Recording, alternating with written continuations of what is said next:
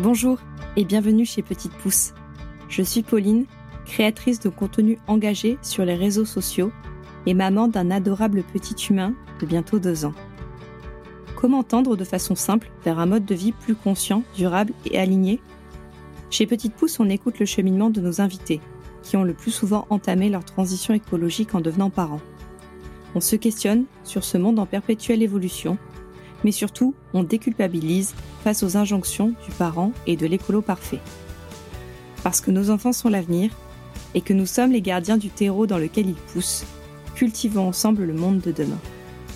Si vous aimez ce podcast, n'hésitez pas à me le faire savoir en me laissant des étoiles ou un commentaire. Je vous lirai avec grand plaisir. Vous pouvez aussi partager l'épisode sur vos réseaux sociaux, cela donnera de la force à mon travail. Bonne écoute Aujourd'hui, je reçois Claire, créatrice de contenu engagé sur les réseaux sociaux, autrice de plusieurs livres papier et numériques, et conférencière. Claire vit à Toulouse, vous reconnaîtrez d'ailleurs son accent, et elle est maman de deux enfants. C'est d'ailleurs la naissance de sa fille qui lui fait changer son regard sur le monde et entamer sa transition écologique. En 2016, elle co-crée le blog C'est l'air du temps avec sa sœur Camille pour parler du zéro déchet. Quatre ans plus tard, et après un bilan de compétences, elle quitte son métier d'architecte pour se consacrer pleinement à la création de contenus pédagogiques pour sensibiliser à la transition écologique. C'est cette nouvelle voie qui lui permet aujourd'hui, je cite, de conjuguer à la fois la créativité que j'ai toujours recherchée et l'alignement avec mes valeurs écologiques, sociales, éthiques. Et je suis pleine de gratitude pour avoir trouvé cet équilibre. Bonjour Claire. Bonjour. Je suis ravie de te recevoir. Comment vas-tu aujourd'hui? Bah, Écoute, ça va plutôt bien. Il fait un peu frais là, ça y est, ça arrive, mais euh, voilà, il y, a le soleil, euh, je, suis en pleine forme. bon, super. Tu es maman de deux enfants et sur ton blog, tu écris que c'est à la naissance de ton aîné que tu as entamé ta transition écologique. Qu'est-ce que ça signifiait l'écologie pour toi avant d'être parent? J'avais une conception euh, assez classique, j'ai envie de dire. Je considérais que effectivement être écolo, c'était bien trier ses déchets on n'a jamais été élevé dans la surconsommation. Moi, je suis l'aînée de quatre filles. Euh, nos parents nous ont toujours euh, emmenés balader en nature. On a toujours fait des choses euh, sans que ce soit dans la surconsommation, que ce soit pour un anniversaire ou pour Noël. Mais j'avais voilà, une, vision de l'écologie, entre guillemets, que je considère aujourd'hui assez simpliste, mais qui était pour moi, en fait, déjà énorme. Voilà, on ses déchets, faire attention un petit peu à ce qu'on achetait, mais sans plus. Quoi. Donc, euh, j'avais pas une conscience écologique très développée, mis à part effectivement peut-être une conscience euh, de la nature, euh, voilà, l'expérience de nature, etc., qui était assez développée. Mais en termes de consommation, moi j'ai eu 18 ans quand j'ai eu ma première paye, j'étais hyper heureuse d'aller pousser mon, mon caddie chez Carouf euh, et assez fière de pouvoir m'acheter euh, quatre hauts euh, chez Zara euh, parce qu'ils étaient à 9,99 quoi. Donc je, je, je, pensais voilà avoir cette vision écologique parce que clairement je trie mes déchets mais je j'y étais pas tout à fait quoi. Bon, claquer sa première paye chez Zara, je crois que on l'a tous fait. Et aujourd'hui, à quoi correspond l'écologie dans ta vie? Je pense pas que ce soit un concept qui soit euh, dans une case. En fait, finalement, en fait, c'est le mode de vie qu'on a adopté, euh, que ce soit entre guillemets par les petits gestes individuels ou par des considérations plus grandes. C'est ça qui a construit aussi notre parentalité, déjà ma maternité et notre parentalité pour moi aujourd'hui vraiment ce qu'on essaye de plus leur transmettre c'est euh, le respect du vivant et euh, alors ça c'est pour les grandes considérations et après pour les, les, petits, les plus petits gestes du quotidien euh, qui sont désormais ancrés dans notre quotidien. J'ai vu que le zéro déchet ça a été ta porte d'entrée initialement. Est-ce que tu peux nous en dire plus sur ta réflexion et comment ta transition a évolué du zéro déchet jusqu'à aujourd'hui? C'est pas tout à fait le zéro déchet, mais c'est par là effectivement que je suis rentrée. En fait, vraiment mes premières considérations quand j'ai su que j'étais enceinte, euh, je me suis dit bon, ok, jusqu'à présent t'étais toute seule, mais maintenant bon, tu portes euh, la vie en toi, c'est un peu caricatural, mais c'était à peu près ça. Donc j'ai commencé à me dire bon, mais euh, qu'est-ce que je, fais aujourd'hui dans mon quotidien qui peut être préjudiciable pour, pour mon bébé? Donc j'ai commencé à m'interroger euh, bah, ce que je m'étais sur ma peau, notamment je portais beaucoup de vernis à l'époque à ongles.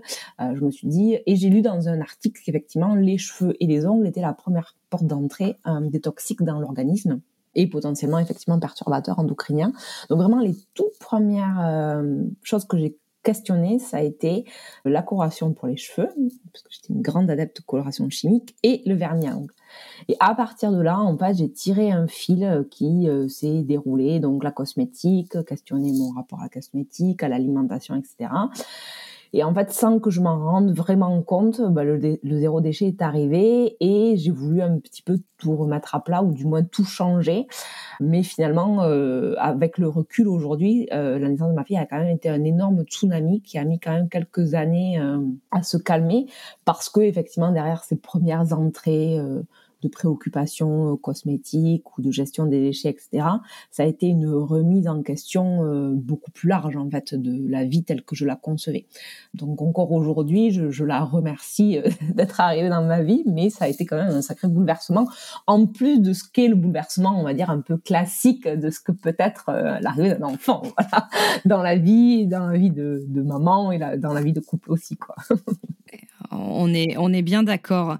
Donc, du coup, bon, c'est super intéressant. finalement, ça a été la, un peu bah, la salle de bain qui a, qui a commencé, oui, tout à fait, tout à fait, l'aventure.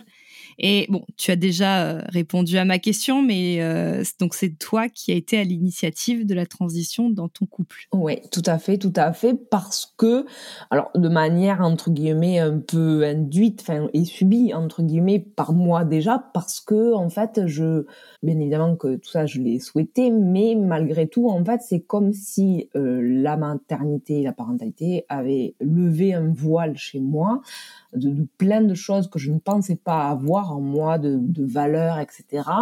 Et que ben, j'ai pris un peu à bras le corps parce que je suis comme ça euh, dans la vie. Euh, je suis à la fois un peu perfectionniste, voire même beaucoup, et que j'aime aller au, fond des choses. Et que ben, en fait, j'ai pris ça un petit peu euh, ce taureau par les cornes et que euh, j'ai euh, voilà. Je, alors ça s'est pas fait de manière très pédagogique en fait. Euh, je pense que je l'ai quand même euh, assez imposé au sein de mon couple. Après j'ai quelqu'un qui est quand même assez suiveur et euh, dans le bon sens du terme où en fait il m'a accompagné il m'a dit écoute tu veux y aller go on y va. Alors certains sujets c'est vrai par exemple le zéro déchet vraiment les courses etc c'est quand même moi qui étais beaucoup à l'initiative. Après pour des choses autres comme le végétarisme par exemple.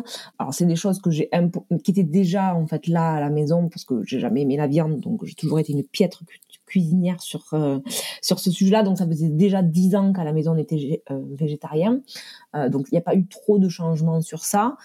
Et d'ailleurs c'est quelque chose que je lui ai jamais entre guillemets imposé en dehors parce que je considère comme avec mes enfants qu'ils doivent, enfin que les personnes doivent faire leur propre choix euh, sur ces sujets-là. Ça pourrait être le cas pour le reste aussi, mais euh, euh, voilà. Donc on va dire vraiment pour tout ce qui est gestion du zéro déchet au quotidien, c'est moi qui, qui était à l'initiative de, tout ça, tout à fait. Souvent, c'est le cas en fait. Hein. Quand on voit dans les, les, couples, euh, les schémas classiques, euh, c'est souvent la, la, femme qui, euh, qui a l'initiative. Mais bon, c'est pas c'est pas le sujet du show. Du coup, en 2020, gros changement. Tu quittes ton métier d'architecte pour une nouvelle voie plus alignée, celle de la création de contenu engagé. Est-ce que tu peux nous en dire plus sur cette reconversion professionnelle? Je sais que tu avais fait un live avec Céline de Ace No Good, il me semble. Tout à fait. Euh, c'est un sujet euh, que j'aborde souvent, la reconversion professionnelle. J'ai d'ailleurs euh, participé à plusieurs tables rondes sur le sujet parce que je crois que c'est aujourd'hui un des gestes individuels les plus forts qu'on peut avoir à portée de main parce que en fait finalement on est tous à notre échelle entre guillemets influenceurs quelle que soit la casquette qu'on ait et que avoir un travail qui est aligné à ses valeurs quand on sait le la quantité de temps qu'on passe euh, à travailler, euh, c'est quand même euh, très important. alors moi, j'ai eu, j'ai fait des études longues parce que donc j'ai une formation à la base d'art appliqué et après donc j'ai intégré l'école d'archi. J'ai quand même fait plus de dix ans d'études. j'ai été majoritairement en libéral. Hein. J'ai quand même été toujours ma propre patronne. Pendant huit ans, j'ai eu une, j'ai une, une, société d'architecture où je gérais tout de A à Z. On va dire, une fois que j'ai fait un peu la révolution à la maison, si j'ai envie de dire ça, et que je suis allée un petit peu au bout pas tout à fait parce qu'on continue toujours à évoluer, mais que j'ai senti que j'étais un peu arrivée au bout de mes initiatives personnelles, euh, mon inconscient a tapé à la porte en disant euh, écoute, il y a un truc qui a pas l'air d'être trop trop euh, bien au niveau pro. En fait, en vrai, en toute honnêteté, c'est pas tout à fait de moi que c'est venu, c'est mon, mon compagnon étant dans le bâtiment aussi on en parlait quand même H24. et un soir, on était en train de manger, on parlait d'un chantier, Will me parlait d'un chantier et euh, je devais pas être hyper présente dans la communication et je devais pas trop dans l'échange parce qu'il m'a regardé, il m'a dit je pense qu'il faut que tu arrêtes. Je euh, de quoi me parle-t-il? Il dit je pense qu'il faut que tu arrêtes euh, de faire ce que tu fais. Je sais quoi l'archi tout ça? Et en fait je pense que c'est lui qui m'a véritablement sorti du déni parce que je, je, le savais au fond de moi mais je pense que j'avais ni le courage ni la force d'ouvrir les yeux. Et donc là, à partir du moment où j'ai fait euh, euh, l'acceptation, enfin, j'ai eu cette acceptation-là et que j'ai entamé une période de deuil finalement de toutes ces longues études que j'avais faites, etc. Et donc c'est euh, ouverte une longue période de transition professionnelle, parce que c'est vraiment plus qu'une reconversion, moi ça a été une transition, parce qu'il faut savoir qu'en plus quand on est architecte, on peut pas lâcher ces, euh, ces, chantiers comme ça, comme on quitterait un employeur en disant écoutez, je suis salarié, clac, euh, bye bye, euh, j'en ai marre, je m'en vais. Il a fallu que j'aille au bout du processus et ça a été très très long pour moi. Mais en parallèle, donc effectivement, j'ai fait un bilan de compétences qui a été vraiment une espèce de psychothérapie du travail pour moi et qui m'a aidé un peu à mettre les choses en place. Je pense que vraiment la création du blog qui était déjà active en fait, j'avais ce blog qui existait depuis quatre ans, a été le terreau de ma, reconversion professionnelle et ça m'a aidé euh, à pas tomber au fond de la cuve, quoi. Vraiment euh, d'avoir euh, la communauté, de savoir que les partages que je pouvais avoir sur les réseaux sociaux, les accompagnements que je pouvais avoir, ont été vraiment salvateurs en fait finalement dans ma reconversion professionnelle, quoi. Mais euh, voilà, aujourd'hui, je gagne, euh, je pense, à ce stade encore, parce qu'on en est encore au début, je pense moins d'argent que ce que je gagnais, parce que j'avais une activité euh, d'architecte quand même assez florissante, mais je ne regrette absolument pas. C'est quand même une, énorme satisfaction et une charge mentale en moins que d'aller au travail en se disant que je fais quelque chose qui est effectivement aligné avec mes valeurs. Quoi. Voilà. Je ne peux que te, que te rejoindre pour avoir vécu euh, la même chose. Voilà. Et d'ailleurs, j'en ai, je l'ai, je l'ai, je l'ai depuis peu euh, écrit. Euh, j'ai écrit un article sur le blog à, à ce sujet-là. C'est des questions qui reviennent très, très, très souvent oui, je, l'ai lu d'ailleurs. je l'ai lu, il est très bien fait. Bon, comme tous les contenus de ton blog, hein, je trouve qu'ils sont d'une grande qualité. Je mettrai d'ailleurs l'adresse euh, en barre d'infos. En tout cas, c'est très chouette que ton, que ton compagnon euh, ait été moteur de, de ce changement et ait été soutenu. Je pense que euh, bah, c'est même indispensable en fait. C'est tellement, tellement gros comme changement dans la vie. En tout cas, c'est très chouette. Et en parlant de changement, tu deviens maman une seconde fois en février 2021. D'ailleurs, en préparant l'interview, je me suis rendu compte que nos fils ont quasiment le même âge. Euh, c'est le mommy brain, hein, j'oublie plein de choses. et je me suis souvenu qu'on avait d'ailleurs pas mal échangé pendant nos, grossesses et notamment sur la liste de naissance minimaliste euh, parce que moi euh, j'étais pas encore maman je me dis qu'est-ce qu'est-ce que j'ai besoin qu'est-ce que j'ai pas besoin?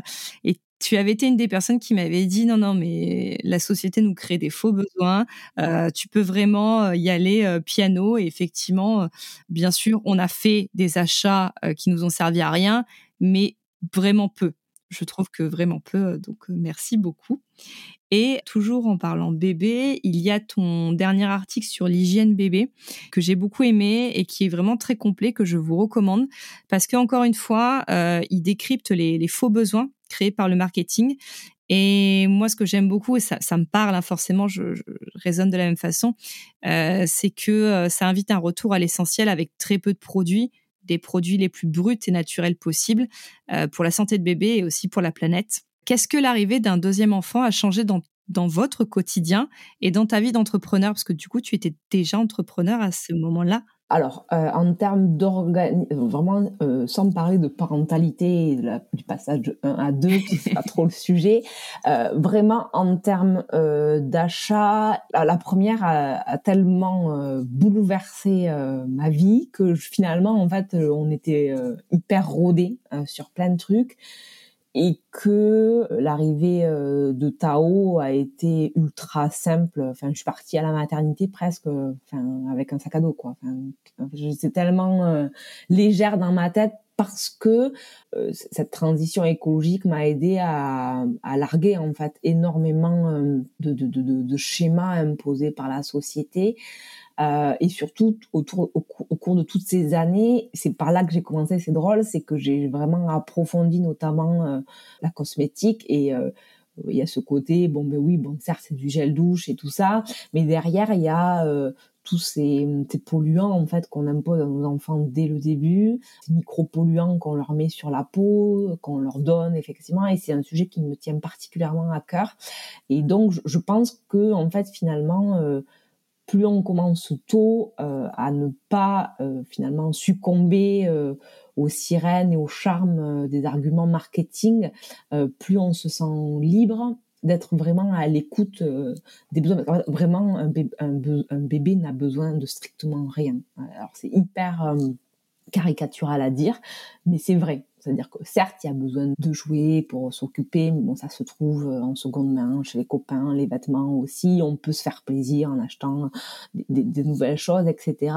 Mais je crois que vraiment, quand on commence à ouvrir les yeux sur tout ce que la et, l'univers bébé et je pense une espèce de, caricature de ça parce que voilà le, les industriels et jouent sur cette corde sensible parentale là en créant des besoins qui n'existent pas et tout ça en se disant mais oui mais c'est pour le bien de votre bébé. En fait un bébé n'a besoin de rien en fait alors euh, moi la première, elle avait été euh, au biberon. Euh, je j'ai pas du tout vécu mes deux grossesses de la même façon. la première, j'avais repris le travail trois jours après. J'étais sur le chantier dans le avec elle dans le porte-bébé, tu vois, à trois jours de sortie de, maternité. bon, pour le second, c'est pas du tout la même chose. Je l'ai allaité, j'ai une grossesse beaucoup plus consciente et beaucoup plus apaisée. Donc, finalement, ça m'a apporté aussi beaucoup de, de sérénité. Et donc voilà, je travaille moins. Ce qui a vraiment changé dans ma vie d'entrepreneur, c'est que je travaille moins. Euh, après, j'ai la chance, c'est qu'on peut aussi se le permettre parce que j'ai un compagnon qui travaille quand même euh, pas mal et euh, voilà, qui nous permet voilà d'avoir cette cette possibilité-là que je puisse moins travailler et euh, m'occuper des enfants, qui était mon choix. Après ça, ça se discute aussi, mais je pense pas que ce soit l'objet de du podcast.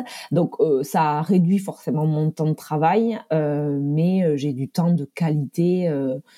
puisque je garde le petit tout le vendredi, le mercredi après-midi avec la grande pour faire les activités. Donc vraiment en termes de, consommation, le petit n'a absolument rien changé. J'ai envie de dire, il a encore moins de choses que sa sœur. Euh, en termes de, de besoins, pour la cosmétique, il fait avec euh, nos produits, par exemple, typiquement en fait. il n'y a, pas vraiment pas de produits bébés chez nous. Euh, on a beaucoup réutilisé de jouets de la grande. Et après, comme on est une famille nombreuse et que depuis effectivement Kim, qui a 8 ans maintenant, il y a eu plein d'autres petits enfants, euh, il y a une espèce de réseau familial d'habits et de jouets euh, qui est quand même pas mal efficace. On a une seconde parentalité encore plus minimaliste et consciente que la première. Quoi. Parce que la première, elle était en construction aussi. Oui. C'est chouette à, bah, à, retracer le fil. En parlant de, de bébés, tu as aussi d'autres bébés. Tu es également autrice. Peux-tu nous en dire plus sur ton dernier livre, Éco-marché? Alors, c'est un livre que j'ai écrit justement avec ce deuxième bébé euh, en parallèle, puisque j'avais accepté euh, d'écrire le livre avant de savoir que j'allais être enceinte. Donc euh, ça, c'était un petit peu concomitant. Donc j'ai eu deux bébés euh, l'un après l'autre.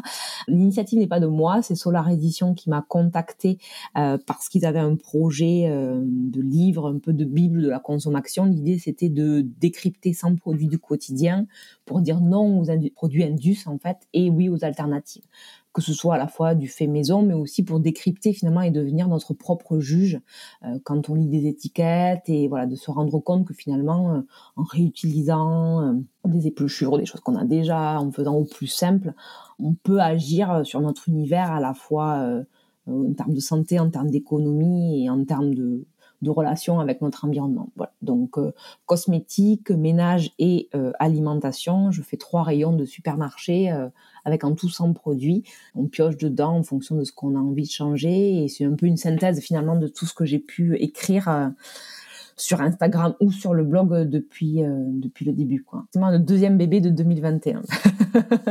ça peut être une bonne idée à retenir pour, pour les fêtes qui approchent. Du coup, au quotidien, quelles sont les choses que vous avez mis en place pour un mode de vie plus durable. Tu nous avais dit donc le végétarisme, les produits cosmétiques euh, les plus euh, bruts et simples. Moi, j'aimerais que tu nous parles de la mobilité douce parce que tu en parles beaucoup sur Instagram. Oui, ah, je suis Madame Vélo, effectivement, sur Instagram. Alors, euh, donc, c'était une des questions qu'on avait au démarrage. Donc, moi, le zéro déchet a été une porte d'entrée parce que je pense soit celle-ci ou une autre, elle reste une porte d'entrée facile parce que c'est des choses qui sont actionnables par nous et par nous seuls de façon assez simple et relativement euh, efficace puisqu'on voit rapidement les changements. Euh, derrière, effectivement, ça m'a amené à me questionner sur l'alimentation, sur euh, euh, la banque, sur euh, l'usage qu'on a du numérique, sur plein d'autres questions, en fait, d'une pollution qui est quand même souvent invisible. Et parce qu'on habite en ville, je me suis rapidement posé la question de comment j'allais circuler. Et ça, dès que ma fille est arrivée, puisque quand elle a eu l'âge d'être assise sur un vélo, je me suis rendu compte que ça restait le moyen le plus simple et efficace au quotidien pour moi de l'amener chez la SMAT à l'époque qui est la même ASPAT que mon fils a. Et donc aujourd'hui, nous n'avons une voiture que pour les loisirs et les week-ends, puisque je fais euh, tous mes déplacements euh, en vélo, euh, que ce soit pour les courses, que ce soit pour les, les, activités extrascolaires ou l'école, etc., les trajets du quotidien, qu'il vente, qu'il pleuve, qu'il neige. Enfin voilà, l'objectif c'est qu'effectivement, je me suis équipée pour ne faire tout que à vélo. Euh, et, et, je pense que on a vraiment euh, un imaginaire à tisser autour de ça parce que encore trop de gens euh, prennent leur voiture pour faire des courtes distances. L'idée n'est pas du tout de, de juger ou de culpabiliser les personnes qui sont obligées de prendre leur voiture parce que il n'y a aucune autre euh, solution à proximité, mais plutôt de se rendre compte que finalement pour faire 2, 5 ou même 10 km au quotidien, c'est tout à fait gérable avec des vélos. Aujourd'hui, euh, l'univers vélo euh, a énormément développé de nouveaux modèles. Enfin, moi personnellement, j'ai un vélo allongé, je peux porter mes deux enfants dessus. J'ai deux énormes sacoches. Enfin, j'arrive à porter deux enfants, faire mes courses, tout ça de manière assez facilitée. D'ailleurs, c'est la thématique de cette semaine. Je vais essayer de montrer une journée en vélo pour montrer à la fois le gain, euh, les économies en termes d'émissions de CO2, parce que voilà, on se rend pas compte, mais la voiture est notre euh, plus grosse empreinte en fait euh, individuelle, et il faut qu'on puisse agir dessus. Et moi, j'ai pas la main sur les politiques au niveau des collectivités pour pour pouvoir agir. Par contre, ben, j'essaye de sensibiliser et euh, voilà de rendre euh, le vélo euh, plus sexy qu'il ne l'est encore et surtout montrer que c'est facile. C'est un petit peu mon, mon credo. ouais ouais, ah, c'est une très bonne idée. J'ai hâte de voir ça sur sur Instagram du coup je suppose. Est-ce que tu peux nous dire quelles sont les valeurs que tu souhaites transmettre à tes enfants et comment? Alors, euh, c'est pas toujours facile quand on habite en ville, mais j'ai écouté un podcast il y a pas longtemps qui parlait de l'expérience de nature et que finalement, en fait, euh, moins euh, on emmène nos enfants en lien avec le vivant, plus se crée une amnésie générationnelle qui fait que en fait les enfants oublient ce que c'est qu'un rossignol, oublient ce que c'est qu'un rouge-gorge, euh, oublient qu'un lombric euh, ça peut aller dans le sol et que c'est vital pour pouvoir aérer la terre. Euh, donc pour moi en fait au quotidien euh, c'est les rendre euh, les plus humbles, les plus empathiques possibles envers ce vivant qui nous entoure parce que je pense que c'est la clé pour mettre en place des actions derrière. Si on n'a pas conscience euh, des animaux qui disparaissent, si on n'a pas conscience euh, des oiseaux qu'on n'entend plus ou euh, des, petits insectes qui sont plutôt sont ultra nécessaires les pollinisateurs, etc. finalement, en fait, c'est difficile d'avoir des discours derrière en disant ben, fais attention, fais attention à ça parce qu'il n'y a pas le pourquoi. Hein. Donc pour moi, c'est vraiment l'entrée en matière, c'est vraiment donc on est au maximum en forêt, faire des cabanes, euh, à regarder aussi, même, même quand on est en ville, là en ce moment on est en plein dans la migration des oiseaux, et l'autre jour, on est allé, on a une piste de vélo à côté de chez nous. Il y a plein de gens qui jouent au basket, etc. Et on est vraiment, euh, enfin, nous, on habite en centre-ville. Et malgré tout, il y avait des volutes d'oiseaux qui dessinaient des choses dans le ciel. Et on a passé un quart d'heure à regarder ça. Euh, et ça, ça, permet d'embrayer aussi sur des choses qu'ils voient à l'école, sur des projets pédagogiques, etc. Donc c'est vraiment pour moi la porte d'entrée. Et après, c'est pas très difficile pour moi en fait au quotidien euh, de les sensibiliser à tout ça parce que notamment la grande en fait euh, ça a été son bain finalement. Elle a grandi avec ça. Euh, donc aujourd'hui elle est la première à s'offusquer euh, des déchets qu'elle voit dans la nature. Euh, bon pour la douche la durée de la douche est un peu plus compliquée euh, donc plutôt que voilà de batailler, on a dit on fait une douche tous les deux jours, voire tous les trois jours en hiver et on fait la toilette de chat. Bon, il y a des choses comme ça et euh, voilà des, des, des, des, discours euh, plus généraux de sensibilisation en fait. Mais, mais vu qu'on baigne dedans, c'est pas si compliqué. Les livres aident beaucoup aussi des tout petits. On a beaucoup de livres d'illustration. Je pense beaucoup à Barou en fait qui est un illustrateur qui parle beaucoup de la déforestation mais avec des mots d'enfant de la migration climatique notamment. Euh, et donc voilà, les, livres sont un, bon support pour parler de tous ces changements qui les attendent en fait finalement parce que au-delà de changer le monde parce qu'on n'en a pas la possibilité, je crois que c'est notre devoir de les préparer à s'adapter le mieux possible en fait aux changements qui sont à venir. Donc c'est un petit peu là où on a mis nos efforts. C'est un, un, très beau message. Bah, d'ailleurs, en parlant de message, est-ce que tu en aurais un à déposer aux parents ou futurs parents qui souhaitent agir? C'est vrai que la, maternité et la parentalité de façon plus générale est souvent une porte d'entrée assez importante parce que c'est qu'on voit pas venir souvent. Moi, j'ai envie de dire euh, la première étape, c'est entre guillemets d'ouvrir les yeux, euh, de se faire confiance et de pas croire tout ce qu'on peut nous raconter. C'est pas parce qu'un shampoing euh, gel lavant pour bébé est écrit ultra doux à l'aloe vera qu'il faut croire les discours marketing. On prend euh, deux minutes de son temps pour euh, lire l'étiquette, regarder les ingrédients et devenir finalement ses, son propre, ses propres critiques.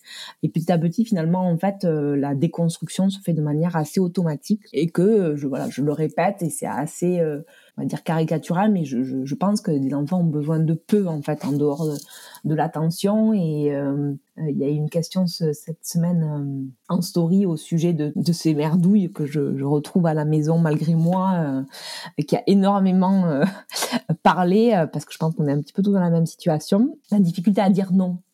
Et beaucoup m'ont dit dans la boîte à questions, mais moi j'ai du mal à dire non à mes enfants. Et donc, je pense qu'il y a tout un travail à faire sur qu'est-ce qui est OK pour moi. Est-ce que je pense que c'est indispensable ou pas? Et de se dire que les enfants, c'est pas parce qu'on leur interdit des choses qu'ils vont forcément être malheureux ou c'est pas parce qu'ils ont pas euh, le dernier gadget à la mode ou le dernier jouet qui vont nous en vouloir et entre guillemets moins nous aimer. Donc bien évidemment qu'il y a des compromis, euh, il faut pas être dans l'interdit permanent ou au contraire dans le côté euh, écolo dictature, c'est pas du tout l'objectif. Mais euh, ben en fait, euh, notamment pour les anniversaires, euh, je m'étais fait tout un monde en me disant mais mon Dieu, comment je vais arriver à dire aux gens que ben je veux pas trop de cadeaux, de cadeaux ou de huit cadeaux parce qu'il y a huit enfants. En fait, on se rend compte qu'à partir du moment où on est ancré avec ce qu'on veut et avec qu'on est un petit peu, dire bien dans ses baskets et clair dans sa tête, finalement les choses elles se font assez naturellement. Il y a même une année où j'ai proposé euh, de participer à une cagnotte pour euh, des cours de piscine et qu'après derrière j'ai envoyé les photos aux copains. Tout le monde était super ravi en fait. Donc euh, j'ai envie de dire se faire confiance. On est les seuls qui puissent avoir c'est nous qui connaissons le mieux nos enfants et ne pas avoir peur de dire non aux autres déjà et puis non à ses enfants parce qu'ils nous en voudront pas forcément si on leur interdit d'avoir un ballon en plastique ou parce qu'on juge que c'est pas nécessaire ou à l'instant T quoi. Euh, donc euh, voilà, d'avoir confiance euh, dans cette aventure extraordinaire qu'est la parentalité, euh, qu'elle soit écologique ou non, hein, mais voilà, c'est un petit peu le message que j'ai envie de laisser. Super, très beau message. Merci beaucoup Claire. Avec plaisir, merci euh, de m'avoir reçu Pauline. Et euh, vous pouvez la retrouver sur Instagram, euh, c'est l'air du temps. Je vous mettrai tous les liens en barre d'infos. Je ne sais pas d'ailleurs si on dit en barre d'infos, barre d'infos, ça fait tout très YouTube. en légende. en légende, voilà. Très bonne journée à toi et à bientôt. Merci Pauline. Au revoir. Merci d'avoir écouté cet épisode jusqu'au bout. Si vous êtes encore là, c'est certainement qu'il vous a plu. Pour ne manquer aucun épisode, abonnez-vous au podcast sur votre plateforme d'écoute préférée. Vous pouvez également me suivre sur Instagram, at l'ananasblonde, pour découvrir ma vie de maman, entrepreneur et écolo qui fait de son mieux. Je vous souhaite une belle journée ou soirée et vous dis à bientôt sur Petite Pouce.